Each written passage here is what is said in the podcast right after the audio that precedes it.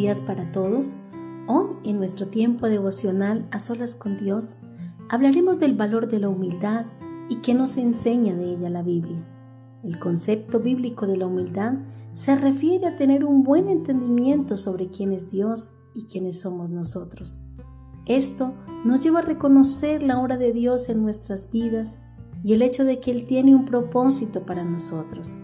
La humildad en el cristiano debe impulsarle siempre a vivir en obediencia a Dios y a someterse a su voluntad. Al igual que nosotros, David era imperfecto, pero él sabía que servía a un Dios perfecto que podía ayudarlo en todo. David cometió grandes errores, pero lo reconoció delante de Dios, se humilló ante Él y permitió que Él lo restaurara y lo guiara dentro de su voluntad. Vemos un claro ejemplo de esto en el Salmo 51, cuando David, luego de cometer uno de sus pecados más terribles, se humilló y buscó el perdón de Dios. Ten compasión de mí, oh Dios, conforme a tu gran amor, conforme a tu inmensa bondad. Borra todas mis transgresiones, lávame de toda mi maldad y límpiame de, de mi pecado palabras que salieron de un corazón que se humilló, que buscó, que anheló poderse reconciliar con su Creador y Salvador. La humildad en el corazón de David lo caracterizó siempre. Estas palabras en el Salmo 51, 1 y 2 pueden ser para nosotros también un reflejo de la humildad que nosotros podemos llegar a alcanzar. David no se justificó, él reconoció que había pecado. Así como nosotros lo hacemos, también tenemos la oportunidad, como David, de apelar a la piedad y a la misericordia de Dios. Él expresó su quebrantamiento y su dolor confiando en la bondad del Padre Celestial. Su consuelo fluía de lo que sabía sobre Dios. Dios es justo y también es misericordioso, piadoso y perdonador. Esa era la confianza de David. David entendió que el pecado no solo afecta nuestra vida, a los demás, sino que es una ofrenda directa contra Dios.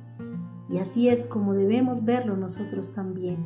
Pero también nosotros podemos aprender de David a tener un corazón humilde y acercarnos a nuestro Dios buscando su favor. Y aunque el ejemplo de David es muy bueno y con él podemos aprender mucho sobre la humildad el mejor ejemplo que nosotros podemos encontrar en las Sagradas Escrituras es el de Jesús, Dios encarnado. En Filipenses capítulo 2, versos 5 al 9 nos lo explica muy bien. Haya pues en vosotros este sentir que hubo también en Cristo Jesús, el cual, siendo en forma de Dios, no escatimó el ser igual a Dios como cosa que aferrarse, sino que se despojó a sí mismo, tomando forma de siervo, hecho semejante a los hombres, y estando en la condición de hombre, se humilló a sí mismo, haciéndose obediente hasta la muerte y muerte de cruz.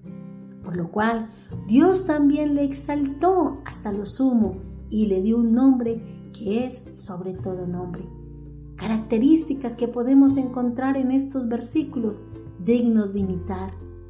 Encontramos aquí algunos Quizás puedas tomar nota y durante el día tú puedas caminar en pro de ese corazón de humildad que Jesús nos enseña en esta mañana. No actuemos bajo impulsos egoístas o vanidosos. Consideremos a los demás como superiores a nosotros mismos. Tengamos cuenta, en cuenta los intereses y el bienestar de las demás personas. Dejemos el egoísmo a un lado no nos aferremos a nuestros derechos, posesiones o títulos. Identifiquémonos con el dolor de los demás y mostremos empatía por ellos. Obedezcamos siempre a Dios, que Él a su tiempo nos exaltará. Encontramos estas características en estos versículos que acabamos de leer, que son para nosotros hoy guía, dirección para alcanzar la humildad de nuestro corazón. Vamos a orar a nuestro Dios en esta mañana y allí donde te encuentras, pídele en secreto a Dios que te dé esa humildad y que te ayude a crecer en ella cada día. Padre, te damos gracias en esta mañana. Te bendecimos una nueva misericordia, un nuevo favor, tu fidelidad, Señor. Permite, Señor, que podamos ser imitadores de Jesús en cuanto a la humildad, como nos lo enseña en Filipenses. No escatimó el ser igual a Dios, sino que se despojó. Qué hermoso que podemos encontrar ese ejemplo en Jesús.